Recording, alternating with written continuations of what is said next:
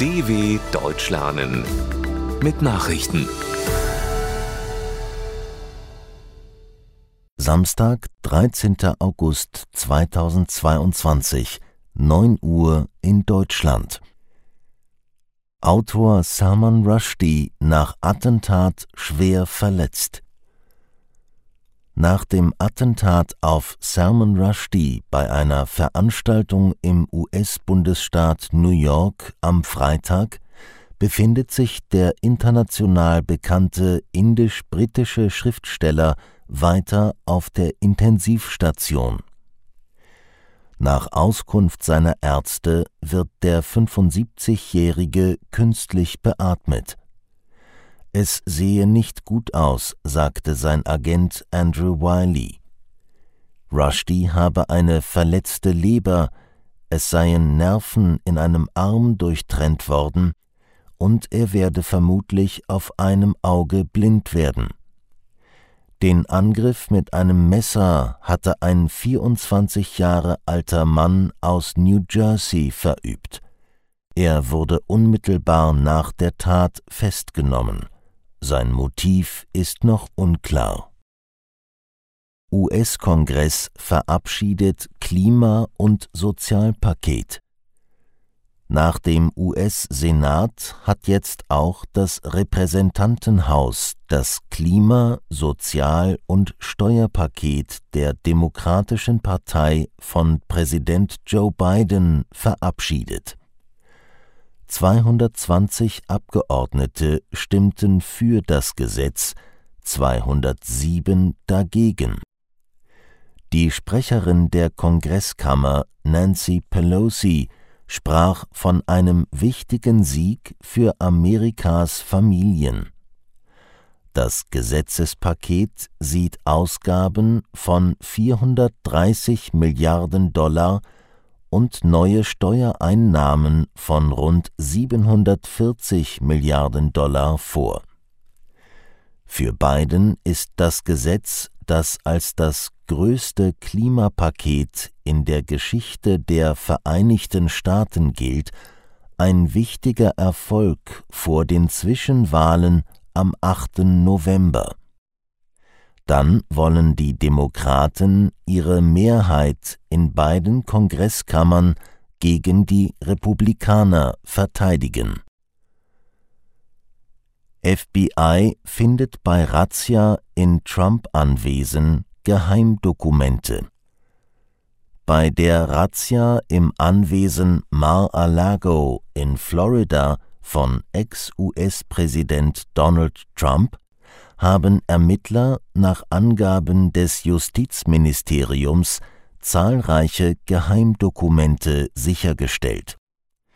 Unter den Datensätzen, die in 30 Kisten abtransportiert wurden, sollen einige mit der höchsten Geheimhaltungsstufe Top Secret gewesen sein.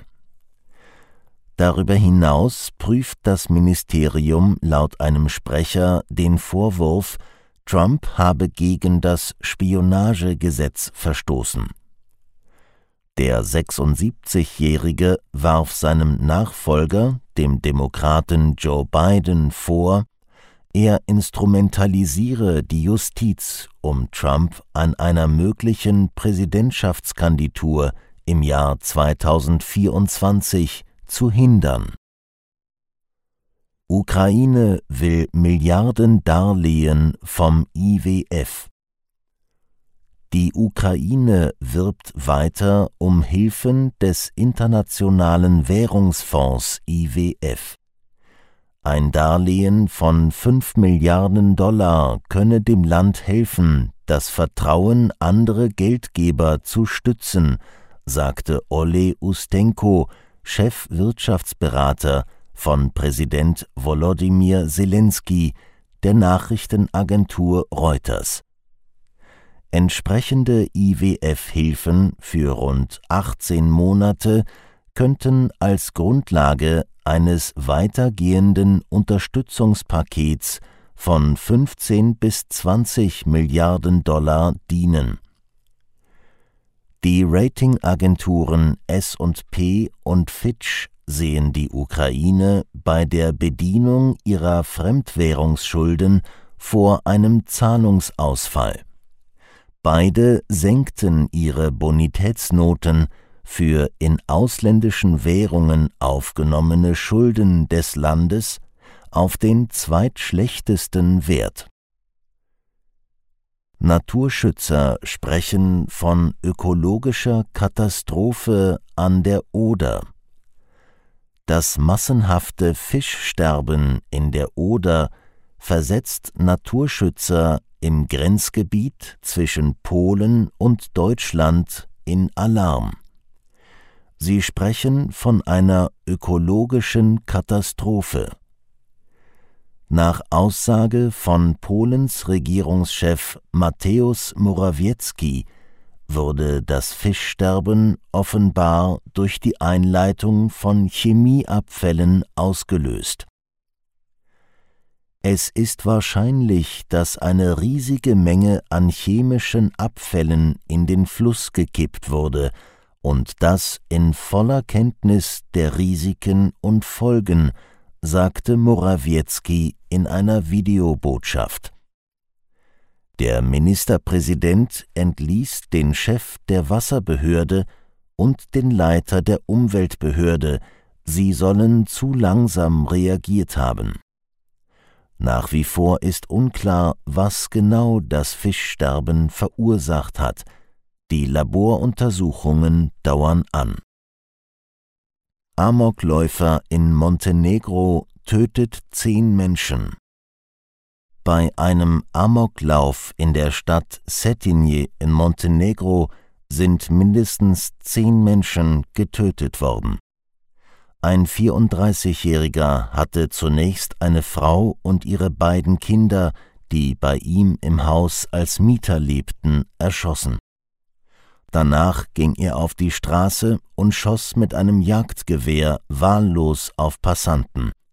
Sieben Menschen wurden getötet, sechs weitere verletzt. Nach Krankenhausangaben schweben drei von ihnen in Lebensgefahr. Der Amokläufer wurde von einem Passanten erschossen. Das Motiv für die Bluttat in Montenegro ist völlig unklar. Medien berichteten von einem Familienstreit. Soweit die Meldungen vom Samstag, dem 13.08.2022. dw.com/langsame Nachrichten